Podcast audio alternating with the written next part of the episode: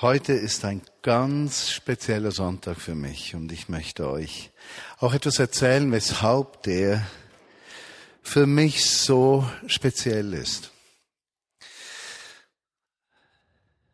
Übrigens zuerst so eine Frage, weshalb gehen wir an einen Gottesdienst? Für mich gibt es eigentlich drei Gründe, am Sonntag in den Gottesdienst zu gehen. Der erste Grund ist, ich möchte mit den Menschen, die im Verlauf der Woche genauso wie ich ihr Herz darauf setzen, Jesus zu dienen, gemeinsam am Sonntag Gott begegnen.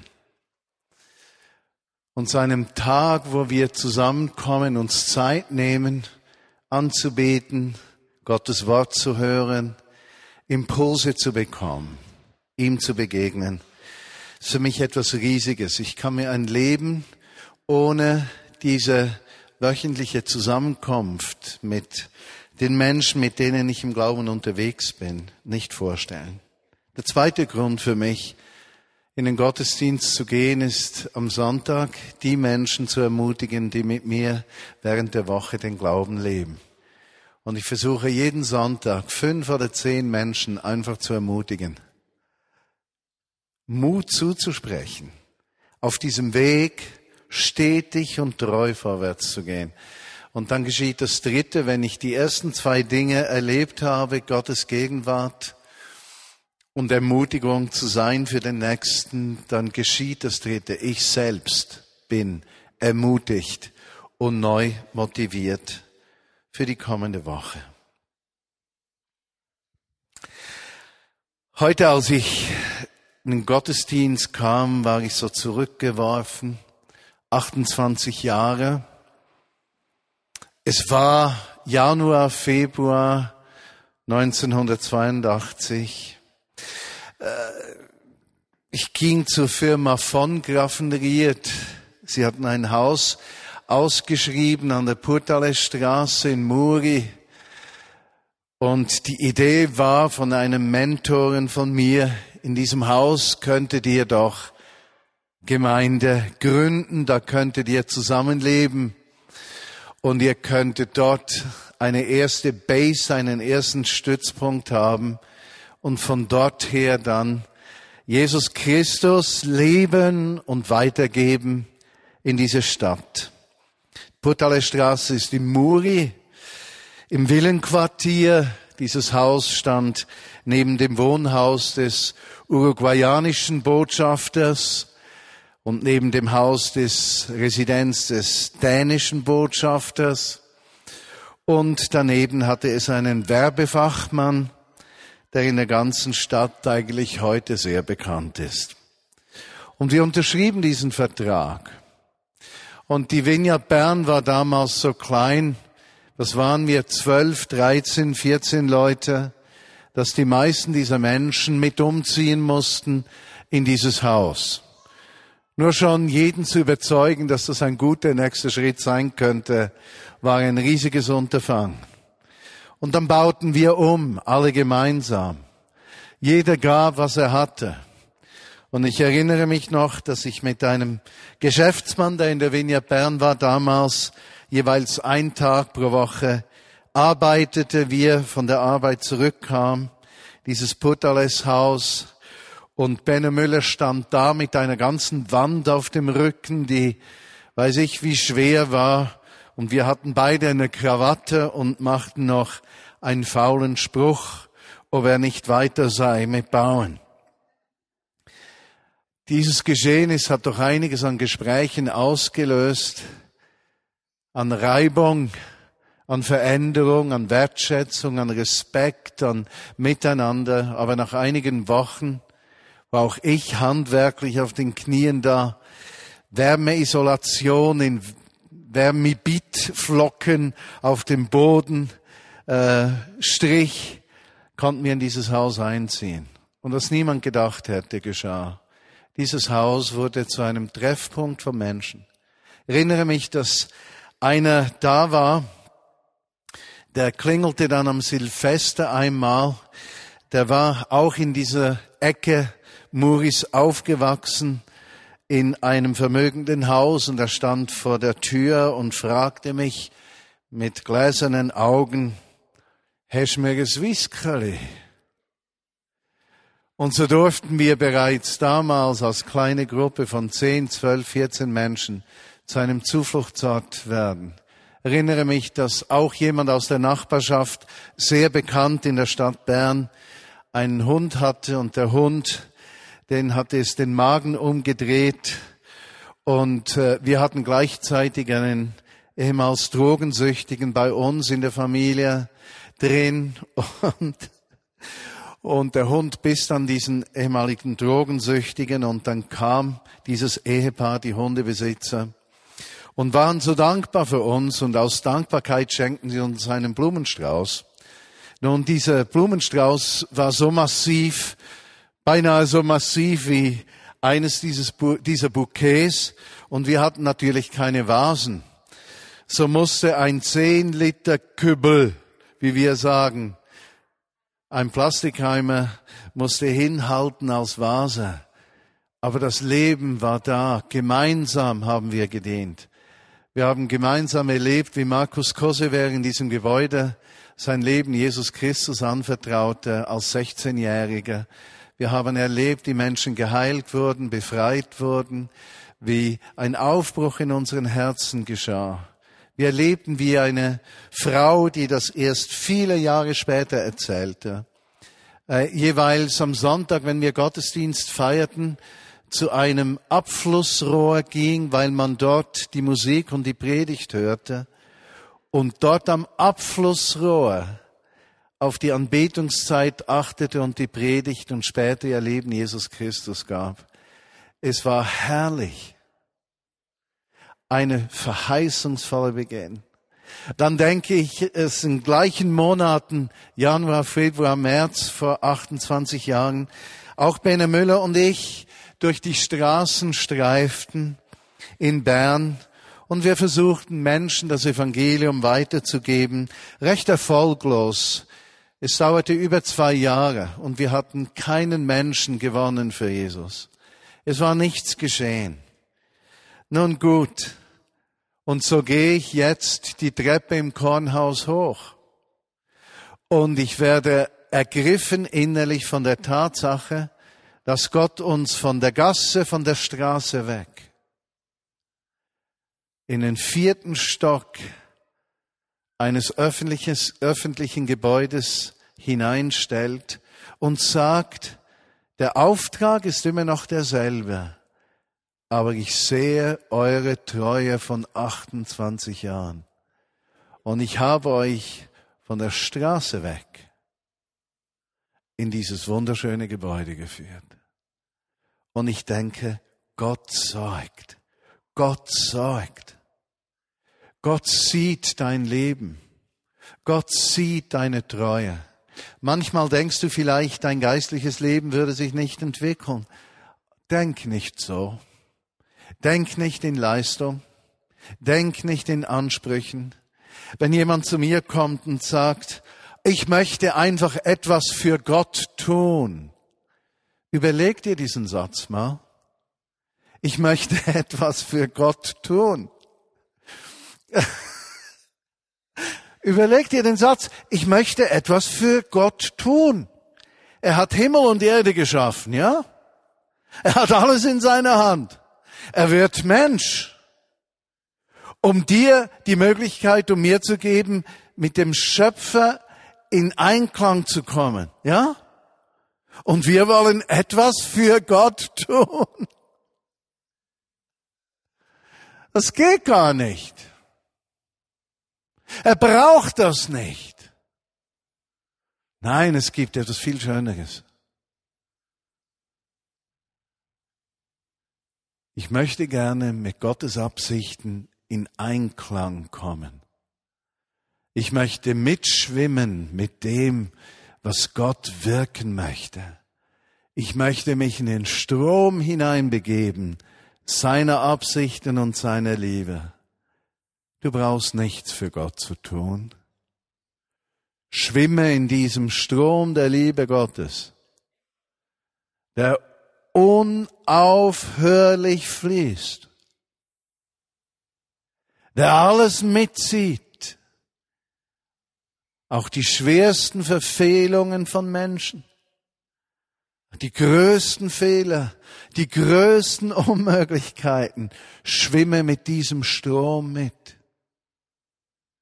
Denn wenn du da mitschwimmst, dann kann alles Zerbrochene deines Lebens und deines Lebensumfeldes, was du mit deinen Kindern verpasst hast, mit deinen Eltern in deinem Beruf, was du für Fehlentscheidungen in Beziehungen gefällt hast, finanziell gefällt hast, beruflich gefällt hast, das kommt in diesen Strom der Liebe Gottes rein und erlebt Veränderung. Etwas für Gott tun. Was haben wir getan, dass Gott uns ehrt? als Vineyard Bern.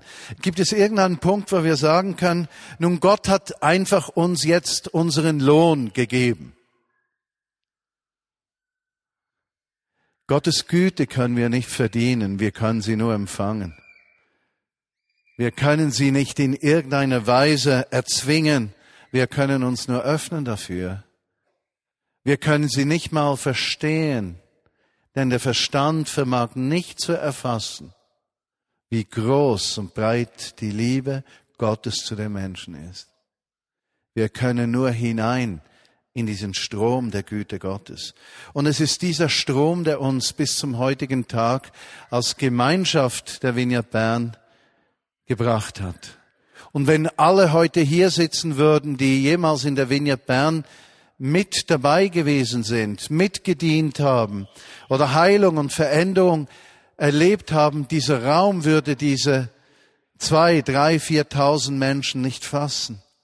Es ist ein Strom der Güte, Gnade und Liebe Gottes. Und dieser Strom, der fließt durch uns hin zu den Menschen, die ihn nicht kennen. Wiederum nichts, was wir tun könnten. Jesus ist die Quelle, nicht unsere Leistung. Er ist die Perspektive nicht wir. Gottes Führung, Gottes Versorgung gibt der Gegenwart Kraft und der Zukunft Sinn. Wow. Drei Gedanken heute Nachmittag. Nach dieser Teil meines Herzens. Ich möchte euch noch einen Satz sagen. Ich werde, solange mich Gott hier hat, meine Meinung nicht ändern ihm zu dienen und die Menschen zu lieben. Ich werde mich nicht verändern. Ich werde das Schwache suchen, das Verstoßene, das Nichtgeachtete. Ich werde das ermutigen, was keinen Platz in der Gesellschaft hat. Ich werde mich verschwenden an Menschen, die hoffnungslos sind. Und alle von euch, die mit dabei sein wollen, ihr seid herzlich eingeladen. Und wer das nicht tun will, der ist auch mit Segen entlassen. Aber ich werde meine Meinung nicht ändern. Gottes Reich kommt nicht mit Kraft. Gottes Reich kommt nicht mit Intellektualität. Gottes Reich kommt nicht mit menschlichem Wissen. Gottes Reich kommt im Zerbruch, in der Schwachheit, in der Not, in der Barmherzigkeit und in der Liebe, die manchmal in Hilflosigkeit im Alltag nach Gottes Führung ruft. Aber sie kommt mit Herrlichkeit und Größe, wie sie von Menschen selbst nie dargestellt werden könnte.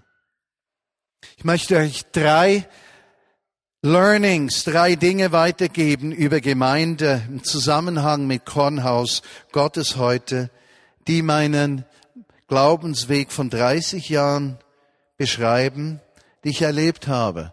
Und wenn ich heute über diese drei Dinge spreche, sind das nicht theologische Theorien und nette biblische Thesen. Es kommt aus meinem Leben heraus. Ich habe es so erlebt. Und wenn ich es erzähle, dann erzähle ich das nicht mit der Absicht, dass du es genauso erleben musst, sondern ich bezeuge, dass das Wort Gottes das in mir zum Ausdruck gebracht hat.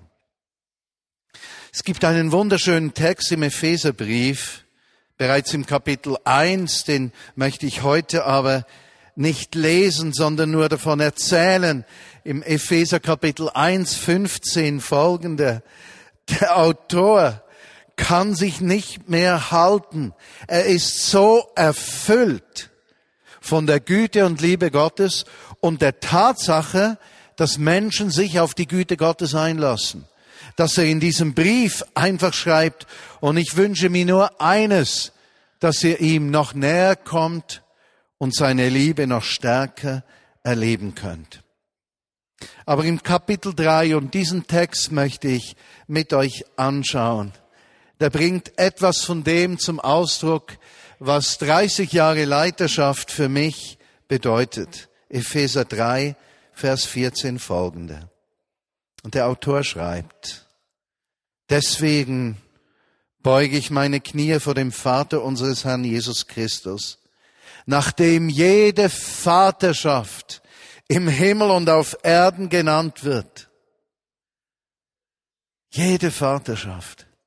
Ich habe seine Vaterschaft über 30 Jahre lang erlebt, wie er sich kümmert, führt, zurechtweist mit mir spricht und mich nie hangen lässt. Vers 16, dass er euch nach dem Reichtum seiner Herrlichkeit verleihe, an Kraft zuzunehmen, durch seinen Geist am inwendigen Menschen, dass Christus durch den Glauben in euren Herzen wohne. Meine Lieben, dieses Wort in euren Herzen wohnt. Ich bin heute so glücklich, dass ich vor 36 Jahren oder 35 Jahren diese Entscheidung gefällt habe, Jesus nachzufolgen und ich bereits damals als 19, 20-Jähriger eines erfasst habe. Nachfolgen kannst du nur mit dem Herzen, nicht mit dem Verstand. Der Glaube beginnt im Herzen und erfasst den Verstand. Aber du kannst nicht im Verstand Nachfolge produzieren weil es dein Herz, dein Sein ergreifen muss. Und wenn dazu dein Verstand mit ergriffen wird, kommt dein ganzer Nachfolge raus. Er wohnt in euren Herzen durch den Glauben, damit ihr, Vers 17, in Liebe gewurzelt und gegründet. Wow! Die Motivation zur Nachfolge ist die Liebe Gottes zu mir. Die Motivation zur Veränderung ist nicht Druck, sondern Liebe Gottes, die sich ausbreitet. Verstehst du? Der Wunsch nach Veränderung liegt in Gottes Vorsorge für den Menschen, nicht in der menschlichen Leistung, etwas zu erreichen, dass Gott die Ernsthaftigkeit beweist, damit er dann auf seiner Seite Veränderung schenkt. Nein, wo er Raum gewinnt. Er hat gesorgt. Er ist mein Kornhaus. Er ist mein Versorger. Damit ihr in Liebe gewurzelt und gegründet, mit allen Heiligen, wieder in der Gemeinschaft können wir das nur, nicht für uns alleine, zu begreifen vermöget. Und jetzt spricht er von seiner Überforderung, das zu beschreiben. Welches die Breite, die Länge, die Höhe und die Tiefe sei, und die Liebe Christi erkennt, die jede Erkenntnis übersteigt, auf dass sie erfüllt werdet zur vollen Fülle Gottes. Verstehst du, dieser Strom, wenn der fließt, füllt er dein Leben vollständig auf und er gibt deinem Alltag einen ganz anderen Sinn und andere Bedeutung. Plötzlich erlebst du, dass unabhängig von deinem Alltagsberuf aus deinem Leben etwas strömt, das du nicht aufhalten kannst. Das alles einnimmt, das deine Entscheidungen beeinflusst, dein Verhalten verändert, das sich zu einem anderen Menschen in der Gesellschaft macht, zu einem Ermutiger, zu einem Menschen, der Sicht entwickelt für andere. Das ist gesorgt, das musst du nicht produzieren, das ist in diesem Strom der von Gottes Gegenwart vorhanden. Er ist dein Kornhaus. Vers 20, dem aber der weit mehr zu tun vermag, als wir bitten und verstehen. Der Mann spricht aus Erfahrung hier. Er sagt, mehr als wir uns erbitten und verstehen könnten. Mehr, mehr als das. Nach der Kraft, die in uns wirkt. Ihm sei Ehre in der Gemeinde, wiederum in der Gemeinde, in gemeinsamen Weg, den wir gehen und in Jesus Christus auf alle Zeiten. Wow. Dieser Text ist unglaublich in seinem Reichtum. Und der Autor, das Paulus ist oder ein anderer, weist mit so viel Herz darauf hin, dass alle Versorgung von diesem Gott der Liebe kommt. Verstehst du? Es ist ein Gott der Liebe, der versorgt. Er ist das Kornhaus.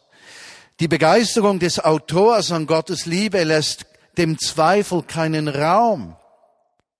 Ja, er ist beim Schreiben dieses Textes beseelt von Gottes Herz für die Menschen, das in Christus Jesus offenbar wird. Jesus Christus ist das Kornhaus. Wir sind es, wenn er Raum hat, in uns zu wohnen und durch uns zu wirken. Jesus ist das Kornhaus. Wir können es sein, wenn er mehr Raum gewinnt in uns. Und der ganze Sinn und Zweck christlicher Nachfolge ist letztlich, dass Christus mehr Raum hat in uns, damit er durch uns in die Welt wirken kann. Mein zweites Learning. Was habe ich gelernt in 30 Jahren Christsein oder 35 Jahren? Das Einzige, was Gott aufhalten kann, Versorgung zu geben, das Einzige, was mein Kornhaus lehrt, sind Sorgen und Unsicherheiten. Ich glaube, der größte Feind christlichen Lebens ist es, wenn wir uns Sorgen machen. Sich Sorgen zu machen, nimmt dem Christen jede Kraft. Und es lehrt das Kornhaus unseres Lebens. Und mal für mal muss ich sagen, die Zeiten größter Schwierigkeiten in meiner Nachfolge Christi waren immer Zeiten, wo ich mit Zweifeln begonnen habe. Wo Zweifel mein Denken bestimmt haben, wo Zweifel Entscheidungen beeinflusst haben, wo Zweifel sich in Beziehungen hineingeschlichen haben, wo Sorgen äh, breit wurden, ob Gott treu sei, ob Menschen mitkommen, ob alles gut kommt, wo ich mich gesorgt habe.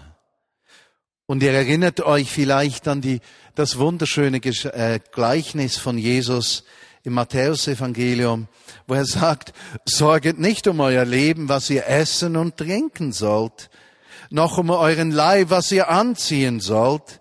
Ist das Leben nicht mehr als Speise und der Leib mehr als Kleidung? Erinnert ihr euch an diese Geschichte? Seht doch die Vögel des Himmels an.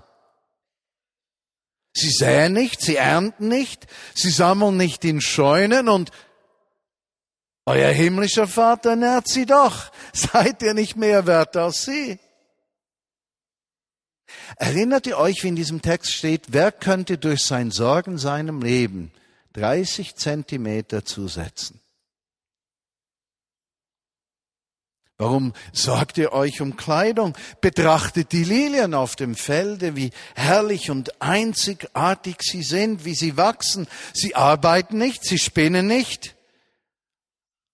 Aber der Matthäus sagt nicht mal Salomo in seiner ganzen Herrlichkeit war je so schön wie eine solche Lilie auf dem Felde. Wow. Wenn nun Gott das Gras auf dem Felde wachsen lässt, das heute steht, morgen in den Ofen geworfen wird, wird er euch nicht viel mehr kleiden, wie er es braucht, ihr Kleingläubigen. Sorgen zerstören das Kornhaus unseres Lebens. Nun gut, am Ende dieser Geschichte sagt er dann, trachtet aber zuerst nach dem Reiche Gottes nach seiner Gerechtigkeit und alles andere wird euch zufallen. Ihr sollt euch nicht sorgen um den anderen Morgen, denn der nächste Tag wird genügend Sorgen haben. Jedem Tage genügt seine eigene Plage. Aber eigentlich geht es nicht um die Sorgen, sondern Mensch, wenn du dich sorgst, fixierst du deine Gedanken auf dich, auf deine Unmöglichkeiten oder Situationen, die unmöglich erscheinen. Wenn du auf Gottes Zusagen vertraust, schaust du von deinen Unmöglichkeiten weg auf Gottes Möglichkeiten. Und die Tür zur Versorgung öffnet sich. Jetzt, es wäre ja schön, wir könnten hier einen Kausalzusammenhang machen und sagen, okay, ich sorge mich nicht mehr, dafür versorgt mich Gott. Das Schlimme ist ja, auf dem Weg des Glaubens, dass nicht alles immer so kausal zusammenhängt und wir den Knopf A drücken und dann beim Loch B was rauskommt. Und wichtig zu verstehen, dass es um eine Herzenshaltung geht und nicht um ein Geschäft mit Gott.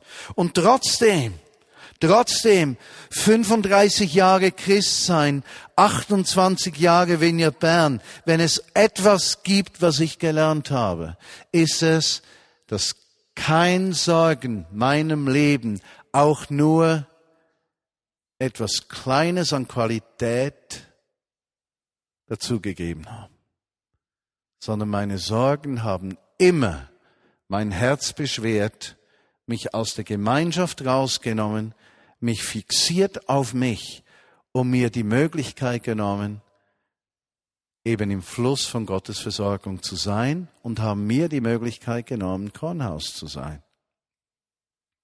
Denk an den Dezember, das war für mich so eine Herausforderung. Wird Gott uns auch materiell versorgen im Jahr 2009? Und ich weiß, wie es dann Nächte gibt, da beschäftigt mich das, da äh, schlafe ich dann nicht so gut. Da bin ich herausgefordert und ich merke, wie ich dann in solchen Nächten eigentlich nur eines kann, mich fixieren auf Gottes Zusagen.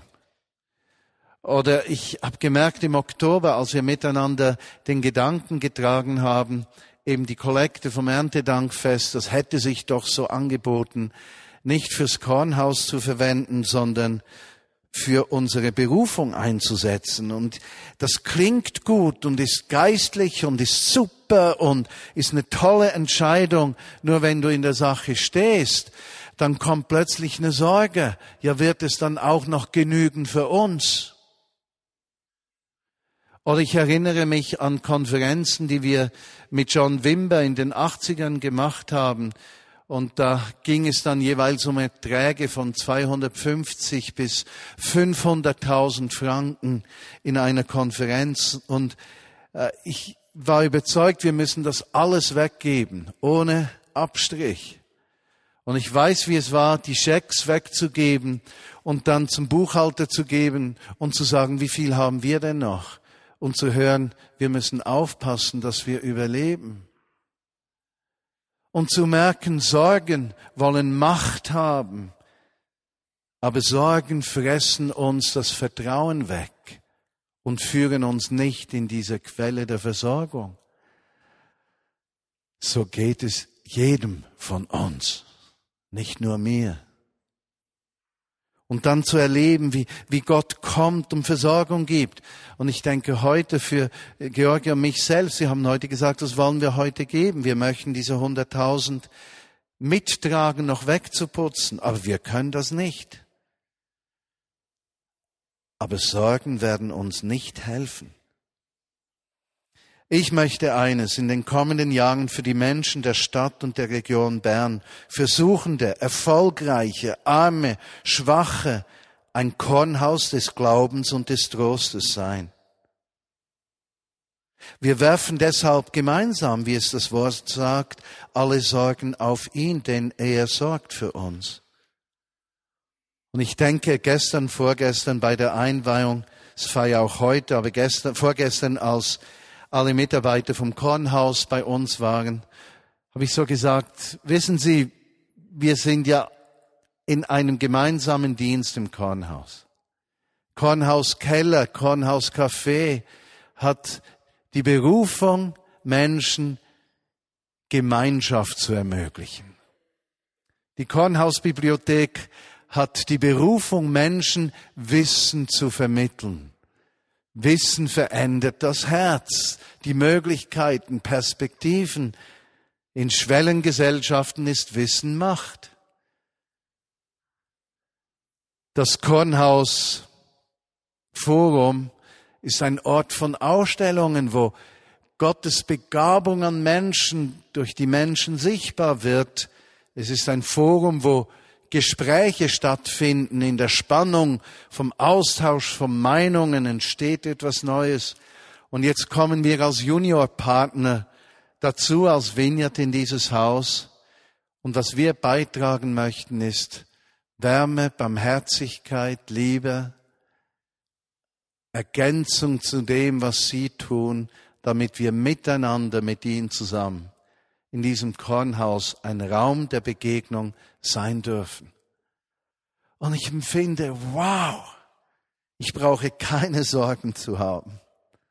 Ich will meine Augen richten auf das, was Gott möchte.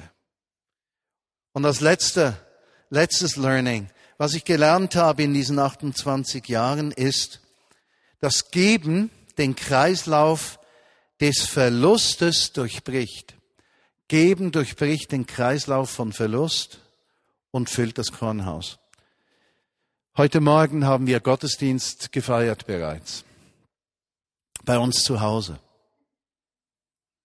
Als Familie. Zwei eritreische Brüder, die als Flüchtlinge unter Lebensgefahr durch den Sudan und Libyen mit dem Boot nach Sizilien in die Schweiz gekommen sind, sind zum Frühstück gekommen. Weil sie wissen, dass wir bald verreisen, wollten sie uns noch etwas Gutes tun. Sie sind um fünf Uhr aufgestanden, um eritreisch zu kochen und haben es mitgebracht. Dann kam noch eigentlich ein Freund der Familie, der in einem alternativen Obdach lebt zu uns und so waren wir zusammen. Der Mensch, der in einem alternativen Obdach lebt, zwei Flüchtlinge, Enkel, Tochter, Schwiegersohn, meine 80-jährige Mutter und mir. Und wir sind uns begegnet. Und die Liebe von Jesus hat uns eine Erfahrung gegeben, die ohne Jesus nicht möglich wäre. Denn dieser alternativ wohnende Freund, ist oft mit uns in der Vineyard zusammen, aber hat so seine Herausforderung damit.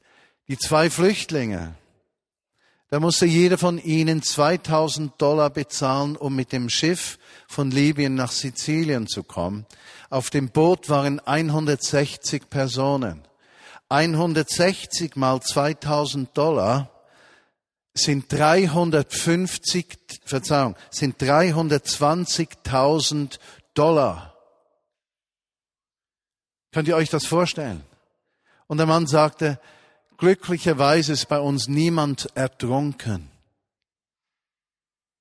Unvorstellbar.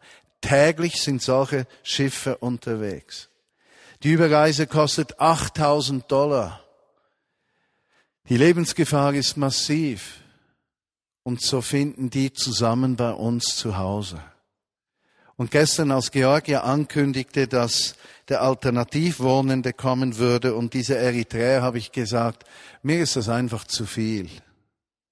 Ich würde lieber ausschlafen.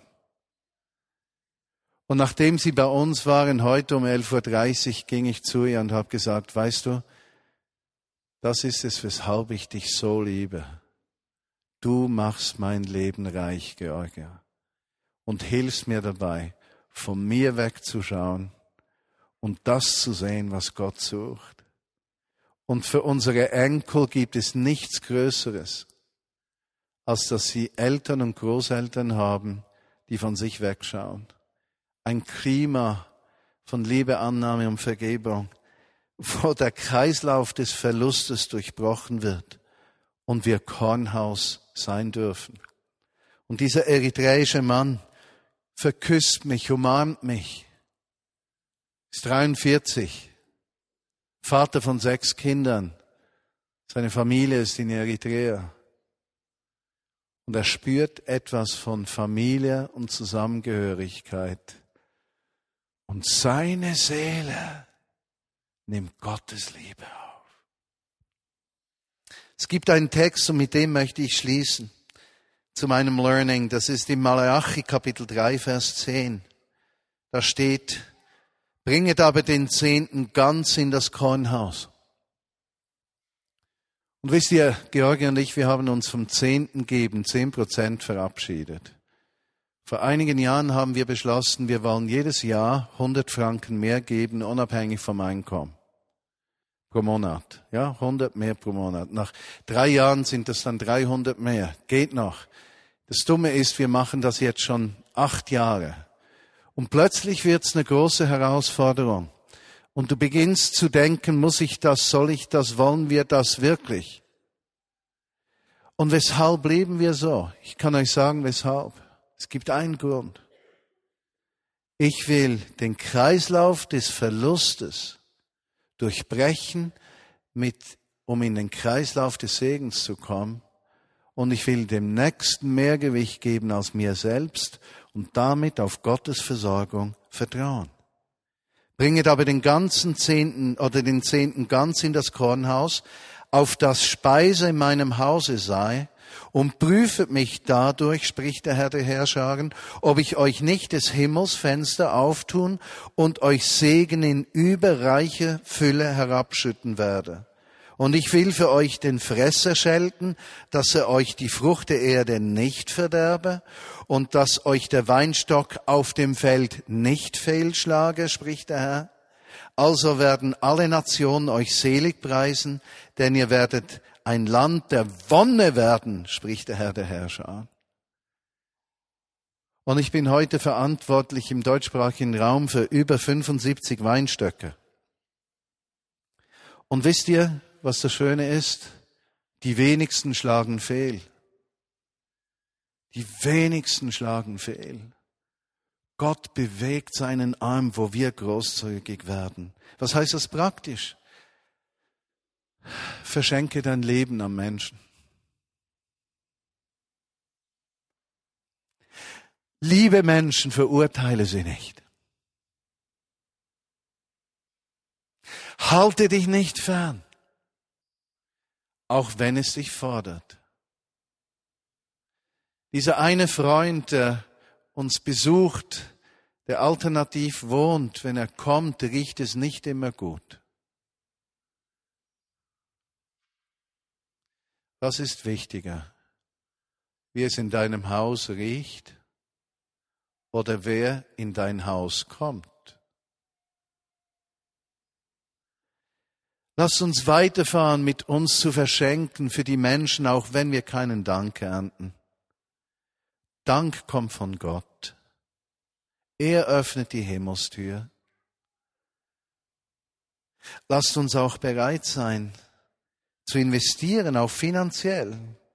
Ich lade euch ein, das mit mir zu tun. Nicht, weil ich euer Geld will. Ihr seid nicht meine Quelle.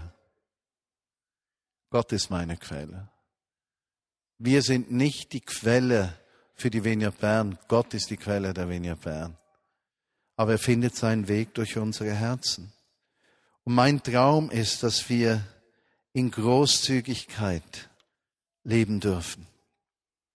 Zum Abschluss diese kleine Geschichte von einem jüdischen Freund von mir in Berlin, der zu mir sagt vor zwei Wochen bei einer Begegnung, weißt du, in dir und deinen Freunden bin ich Christen begegnet, von denen ich nicht wusste, dass es sie gibt. Sie haben mir einen ganz neuen Blick geschenkt auf das, was es heißt, als Christ zu leben. Was hätte er Schöneres sagen können? Was hätte sein Herz mehr geöffnet als dieser Lebensstil? Lass uns beten. Jesus, und wenn wir heute dieses, diese Seite wenden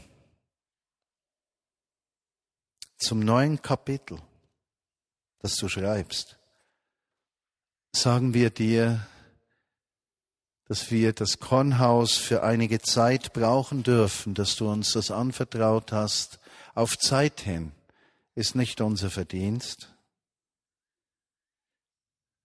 nicht unserem Können, Wissen und Wirken zu verdanken, sondern dir.